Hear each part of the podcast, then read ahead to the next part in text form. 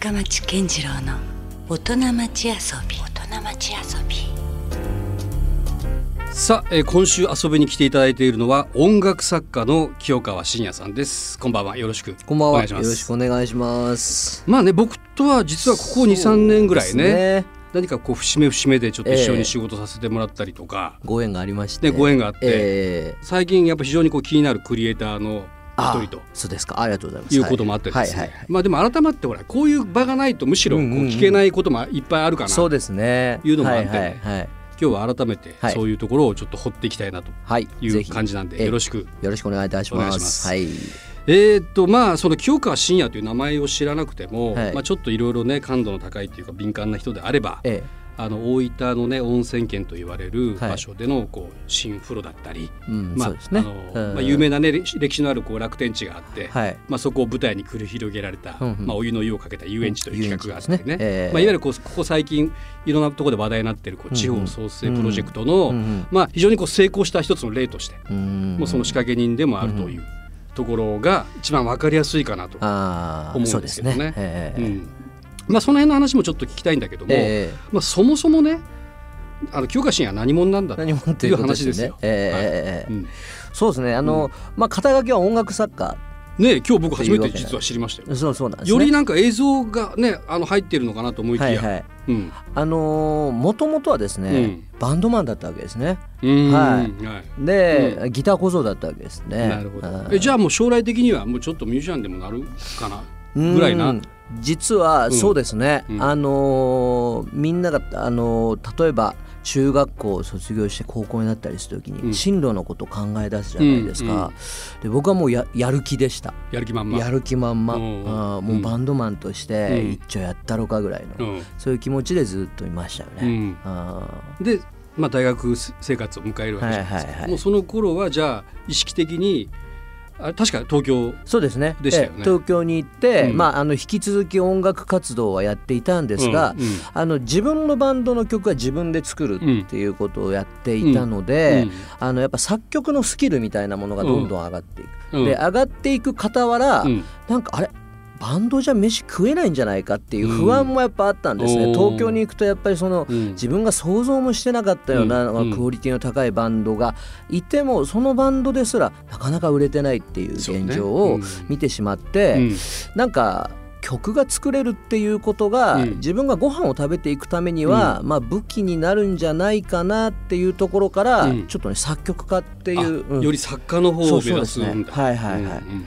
であのー音楽活動の傍ら、うん。まあその作曲、まあ、作家活動をうん。どんどん頑張っていきながら、うん。うんコマーシャルの音楽を作るっていう機会があったんですへね。ー。はい、でそれからですね、うん。僕の音楽活動は完全にうん。作家方方向にやっぱシフトしていきましたね。そのなんかきっかけ何だったんですか？きっかけはですね CM に入るきっかけえっとあのーえ今でも僕はまあ所属をしているんですがインビジブルデザインズラボというですね、うん。まあ、これあの福岡と東京に拠点まあを置いてる、こちらにも馴染みがあるね。そうですね、まあよく社長も僕知ってますけどね。はいそうそうなんですよね。うん。で、まあ、そこはまあ CM の音楽を作ったりとか、うん。そういうまあ会社でして、うん。あのひょんなことでその、えっと、今の社長とうん。知り合うきっかけがあって、うん。そこからですねコマーシャルの音楽を作るような機会がちょくちょく出てきて、うん。うんだそれ結構メジャーなものもあったメジャーなもののありましたよ。あの今でも覚えてるのが僕うん。が一番最初に音楽、コマーシャルの音楽を作ったのはですね、えっとお弁当屋さん、はい、あのほかほか弁当ね。はい。はいはいはいはい。お弁当屋さんのコマーシャルの CM をうん。一本作ったことをきっかけに、うんそこから本当いろんな、あうん。のコマーシャルの音楽を。一回そこで何かこうブレイクするっていうか突破するとねそうなんですよ。それがまたあのあれを作ったのは誰だと。実はいうことで広がっていったりはする。はい名刺代わりにね。なんかい今考えてもやっぱり一個自分がやったことが、うん。こうずずっと数珠つなぎのよううんにうん。つながって今の自分があるんだなってやっぱ思うんですよね。なるほど。で実際じゃあそこはもう向いてたんだ。向いてたと思いますうん。実は。うん。でなんかこう僕の中でうん。アーティストとうん。クリエイタうんーの違いって何かみたいなことをよく言うんですけど、うん。締め切りがあるかないかみたいなのが 一つあるんですよ。いやでもプロのミュージシャンも締め切りありますよ。まあまあ締め切りありますけど、うんうん。はい。あの特に、うん。えっとクリエイターの方はクライアントワークで、うん。でクライアントからのオーダーに対してうん。どういうものを打ち返すか、うんみたいな。それを締め切りのある中で、うん。こうクライアントワークやってまあミッションがありますよね。そこにはね与えられた。うん。であるちょっとゲーム感覚な部分もあってですね、うん僕はですねその自分の、えっと、感性のまま何か一つアウトプットするというよりは、うん問題もらってそれを解決するとか、うんそういうなんかゲーム性のある方が自分には向いてるなっていうのは、うんコマーシャルの音楽を作りながらやっぱ感じたことでしたね。なるほど。むしろこうそういう何か一つのこう縛りみたいなものがあった方そうそうそうがなんですよよりこう自分のなんか発想が生まれる。生まれますね。うんあーなるほど。うん。まあそういう中でじゃあ結構もう何年ぐらいそれやってきてるんですかね？そういう仕事は。もうもうどれぐらいですかね？15年うん、ぐらい？15年か。だからもう完全に食えてるよね。そういった意味ではね。そうですね。かつてね、まあ。プロミュージシャンは不安だったかもしれないけど、ね。あー、うん。まあかろうじてかもしれないですけどおかげさまでね、あのお仕事はねいろいろやらせてもらってたりしました、でそれでまあ本当の意味でその清川信也っていうのはいはい。がちょっと世に出るとい。うか、あーよく知られるきっかけとなったのがはいはい。冒頭でも紹介させてもらった、いはいはいはい。わゆる大分県の、そうですね。あのプロジェクトですよね。はいはい。うん。であのまあ大分県の、うん。いわゆるまあその温泉県大分、うん。で、まあ、新風呂という作品を、はい。まあ、音楽を作ってうん。で映像もですね、うん。あの一部監修という立場でやらせてもらったんですが、まあそれちょっと簡単にだけ説明しておくと、はい。まあシンクロナイズドスイミングがあってそうですね。それとまあまあいわゆる大分だけに温泉風呂がかかったはい。新風呂ですよね。ダジャレですよね。そうそうそうなんですよ。うん。で、あの実はもうえっとこれやったのは確か2015年だったんですが、うん。この頃はですね、うん。あの単なる作曲家ではなくて、ちょっと音楽をやりながらもあのまた違うアプローチ、うん。音楽を軸にしながらも、うん。あのいつも僕はこれを自分で拡張音楽って言ってるんですけほどう。音楽に片足置きながらも、うん後片足はもう自由にいろんなところに行って音楽を拡張する、音を前提とした何か。そうです。ということか、はいそうなんですね。うんうん。でこの「シンフロ」という作品は、うん。えっと、拡張音楽の中で作られた一つの作品で、うん。あの大分県中のうん。音をうん取り集めていくんです。この音っていうのは環境音なんですよ。なるほど、うん。まあある種のこうサウンドスケープというかサウンドスケープ街の中で鳴ってたりとか、はい。自然の中で自然の中で鳴ってる鳴ってる音とか。うん。そういうものをたくさん集めて、でその集めた音を並べてうん新しい音楽を一個作るみたいな、うんうん。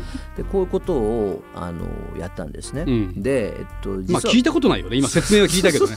その清川君以前にそういうことをやった人がいるかどうかさえちょっと。ちょっと定かではないよね。僕自身も定かではないですね。うん。はい。うん。ただですねあのこれをやりだしたのには、うん。もうあの僕の中でこう具体的なきっかけみたいなものがあってですね、うん。あのまあ、今までコマーシャルの音楽をずっと作っていたんですが、うん。えっと、まずその映像というものがあって、うんうん。そこの、まあ、補強としてうん。音楽というものが存在するのが、まあ CM なんてまさにそうだもんね。そうなんですよ。うん。基本はそうなんですね。でこのチームプレーとしてうん。一つの役割を僕は音楽という領域で担って、うん。それで、あのー一つの作品を作るというのは、うん。まあ面白かったんですが、うん。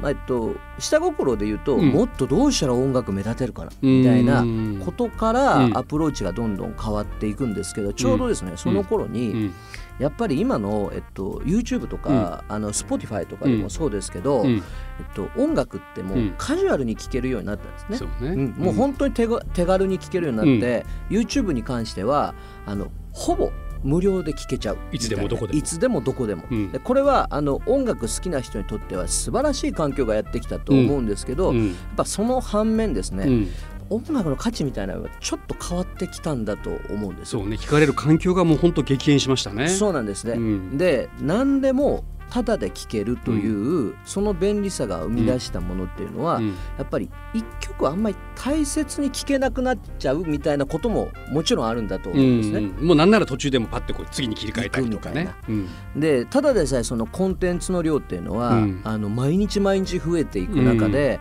自分が作る音楽とか作品が、なんか聴く人にとってもうちょっとこうなんか心に刻めるような、うん。なんかエピソードみたいなものを盛り込んだ音楽制作ができないかなっていうところが実はこの拡張音楽始めるきっかけだったんですね。で環境音を使ったアプローチっていうのは、うん、あのその土地に根付く音っていう意味では、うん、エピソードが満載なんですね。そうか、まあ、そこにしかない音を、そうなんです。意識的に取るわけだもんね。はいはい。うん、例えばあの夕方5時になったら、大体の街ではほらなんかあのいろんな音楽がこう街中にその帰り道的なね、はいはい、なんか音楽が流れ、ね、あれを聞くとちょっとエモーショナルな気持ちになるとか、キュンとなったりね切なくなったりしますね。はい、でその土地土地で、あの曲も違うっていう、そういうなんか土地の証みたいなものが音にあるっていうのは、れっきとしたエピソードで、そのエピソードを組み上げて作った作品は、少しはちゃんとこれをこう聞いてもらえるというか、うん、あなんか違うなとか、エピソードがあるなみたいななんかそういうことがきっかけだったですね。でもそこに何かほら音階的なものもあったりするじゃないですかありますあります、それと音楽の融合っていうのはそうですね、ね、意外と難しいんじゃない？いやこれ実はね難しいですね、うん。うん、で環境音に関しては、まあえっと、言ってみれば、うん、えー、未完成の、うん、音が多いんですね。うん、で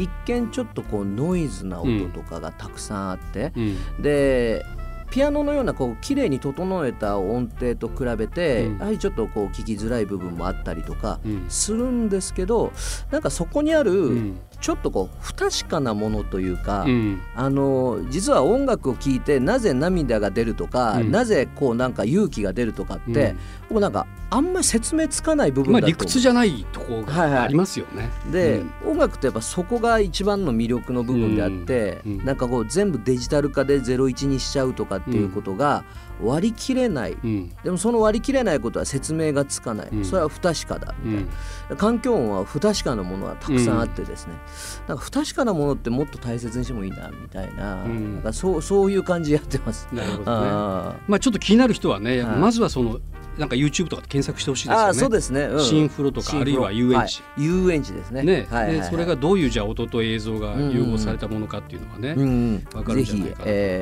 思いますけどね。はい。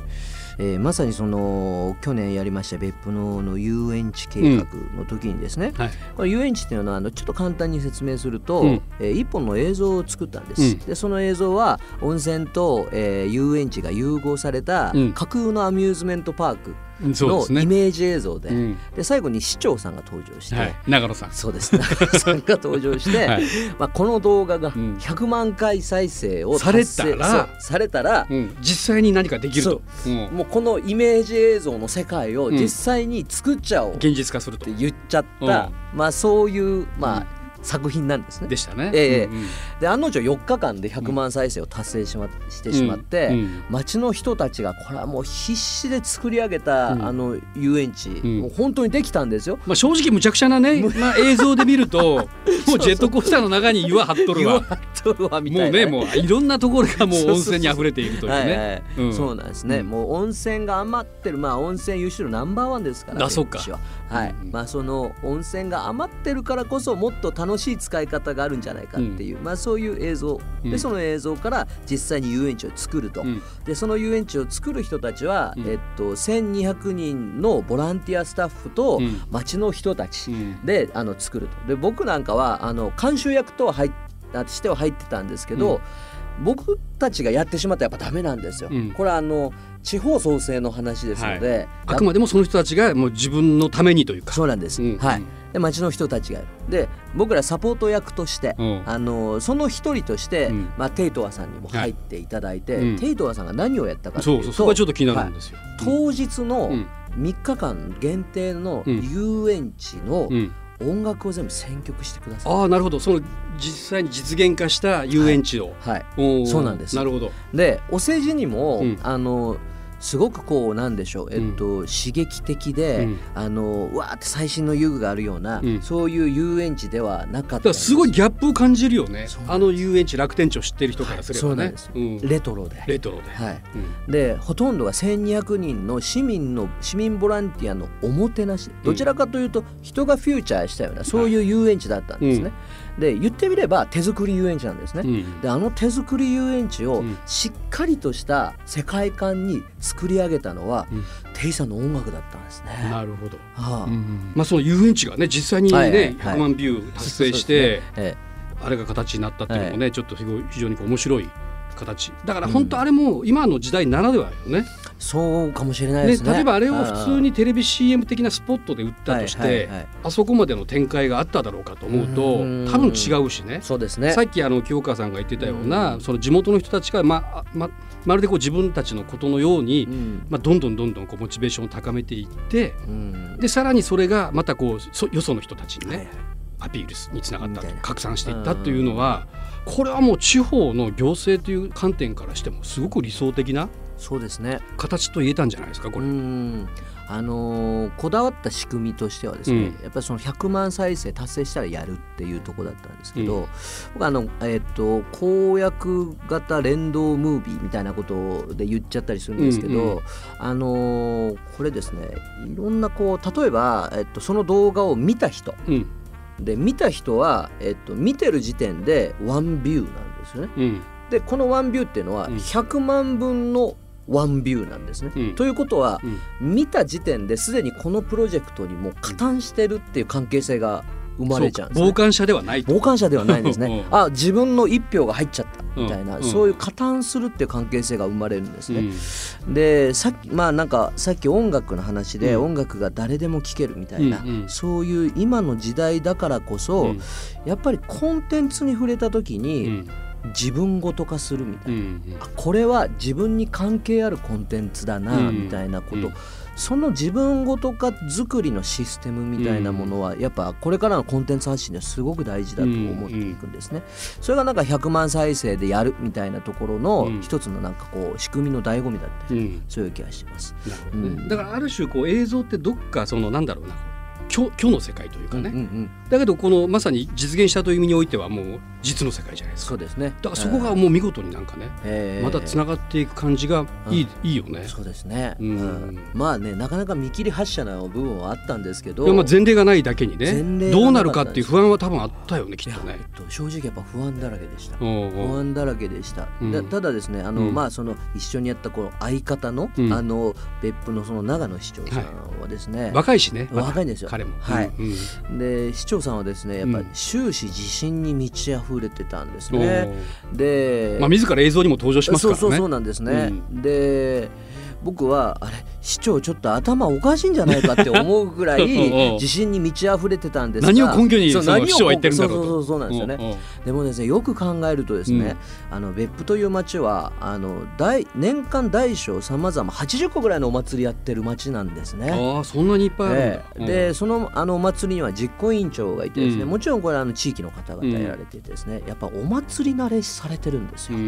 でこういう人たちが、あのこのプロジェクトにどんどん参加することになっていって、うん、僕自身というのはこんな形で、うん、こんなにパワフルでエネルギッシュな人たちがたくさんいるんだっていうのは、そのやっぱやりだした知った部分だったんです。でやっぱ市長さんとか最初からやっぱその分分かってたんですね、うん、お祭りができる街なんだっていうのは、うん、ああれやっぱ大きな自信だったんじゃないかなと思いますけどね、うん、そしてね、温泉という強烈な強烈な、まあ、言ってみればコンテンツみたいなものがあってね。ね、え。ー、そういうところがもう本当にマッチングしたという、そうですね。一つのまあ形、だからこれをなんかねいろいろまた真似てというか、うんうん、派生していきましたよねいろんな行政にも、ね、そうですね。この動きがね、はいはい。うん、そのぐらいのだから一つのエポックメイキングな形にはなってでそこからが、まあまあ、要するに我々とのこう接点みたいなねそうなんですよね。のもあって、えー、ちょうどなんだろう、まあ、ミュージックマンスをねちょうど今年で 5, 5周年目を迎えて、はい、今からそれが2年ほど前に、まあ、その中の一つであるミュージックシティ天神、ミュージックシティ天神ですね。はい。でこのまあプロデューサーの松尾氏が、はい、あのまあ清川さんにまあお願いをして、うん、まあ何か福岡をあのいわゆる音楽都市としてのね、うんうん、一つ映像で表現してもらえないかという、うん、まあ話ですよね。はいはい。ね、があって、えー、まああの「のぼせもん」というね、はい、映像作品ができまして、えーはいはい、でこれがねあのこれもぜひあのぜひあの YouTube とかインターネットでね、えー、あのぜひ、見ていただきたいんですけど、はいはいまあ本当に福岡の、うん、まさにさっきの別府も祭りがたくさんあるって話でしたけど、うん、福岡なんてね、うん、まあ、博多はね山笠があったり、はい、どんたくがあったり、はい、そしてまあ我々のミュージックマンスがあったりみたいな、えー、そういう街なんで、はい、まあそれがまあ見事にこう散りばめられたというか紡がれたというかそうですね。そういう映像が仕上がりましたよね。はいはい。これはどういうコンセプトで？うん。あのー、やっぱこうのぼせるというその言葉自体を、もう一回僕自身が再解釈したというか、あのー音にのぼせる踊りにのぼせる、うん、で街自体がのぼせるみたいな、うん、なんか一つこう、えっと、空間がアップデートするような。はいなんかそういうものっていうのがお祭りが多くて、うん、そこにこうグルーヴのある街だからこそ、うん、そういうものが多くあるんだなっていうのが、福岡の特色だと思ったんです。うん、はい。それで僕はいろんな街のそののぼせにつながるような音とか動きとか人を取っていこうと。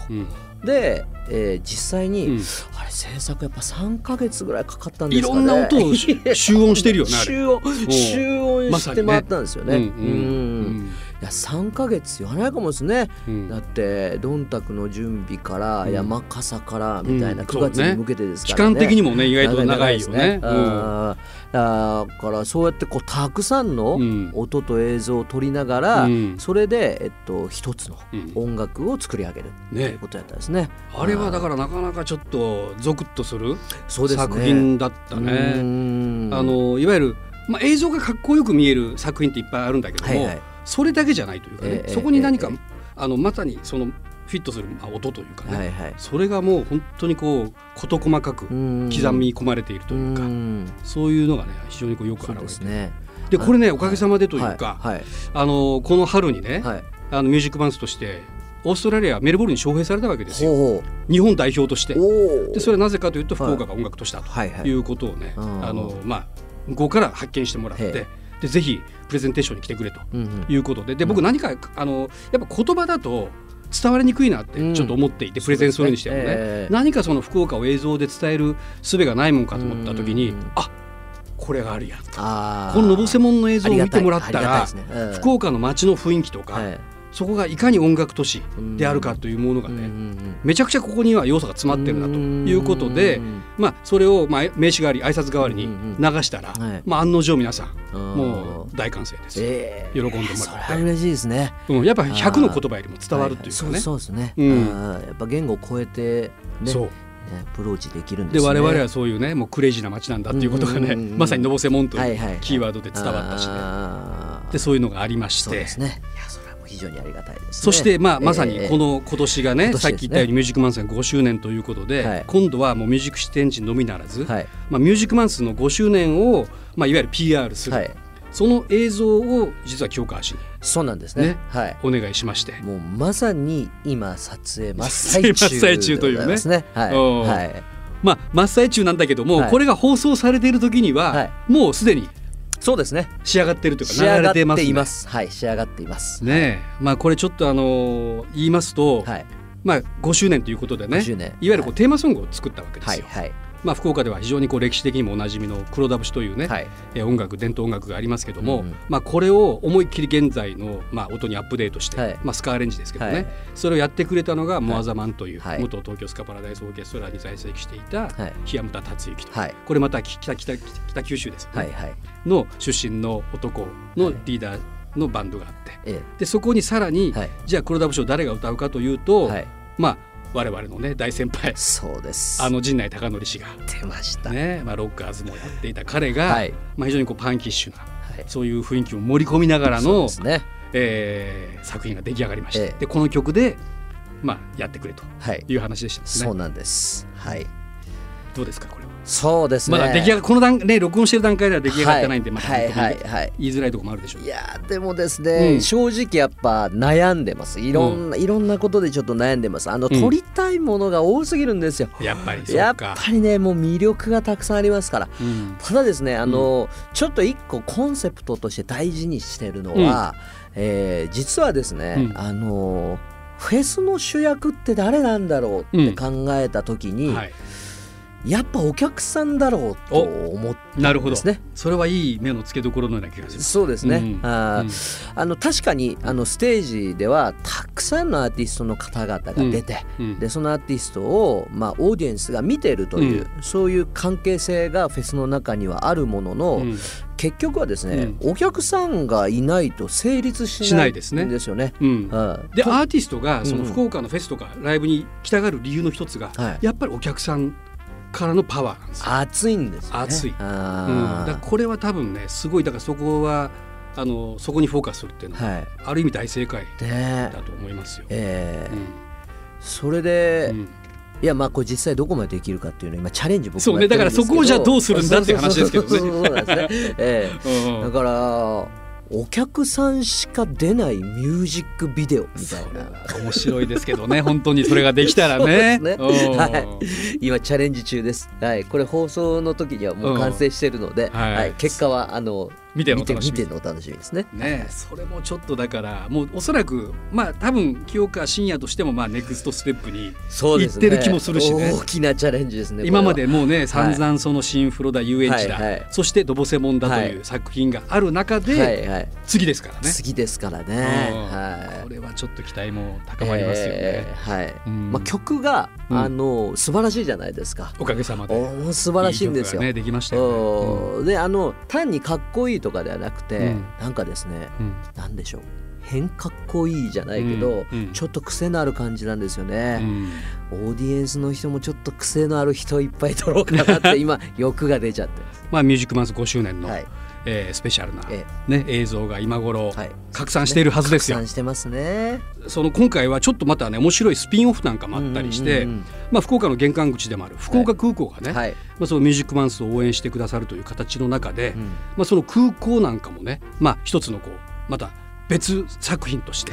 取り込まれたような、はいはい、またちょっとそのスピンオフ作品が早速生まれようとしているというところもありますから、もしかしたら空港なんかでも早速その映像にね、出会ってる人たちなんかがいるんじゃないかな、そうですね、はいはいはい、だからその街のビルボードとかその空港パブリックのビューイングもできるし、うん、まあ、SNS とかでもこのな、えー、作品がね、流れている。でこれを多分あの作っているのが清川信也さんだということをね皆さん、はい、あのお見知りおきをしていただきたいなぜひぜひよろしく思います。はいさあということでじゃあ引き続き来週はね、はい、来週は今度はまあその仕事というよりはちょっとまたプライベートな遊びの部分について、えー、お話をお伺いしたいと思いますので、はい、引き続きじゃあ来週もよろしくお願いします。はい、よろしくお願いします。ということで今夜のゲスト清川信也さんでした。ありがとうございました。ありがとうございました。LoveFM Podcast。LoveFM のホームページではポッドキャストを配信中。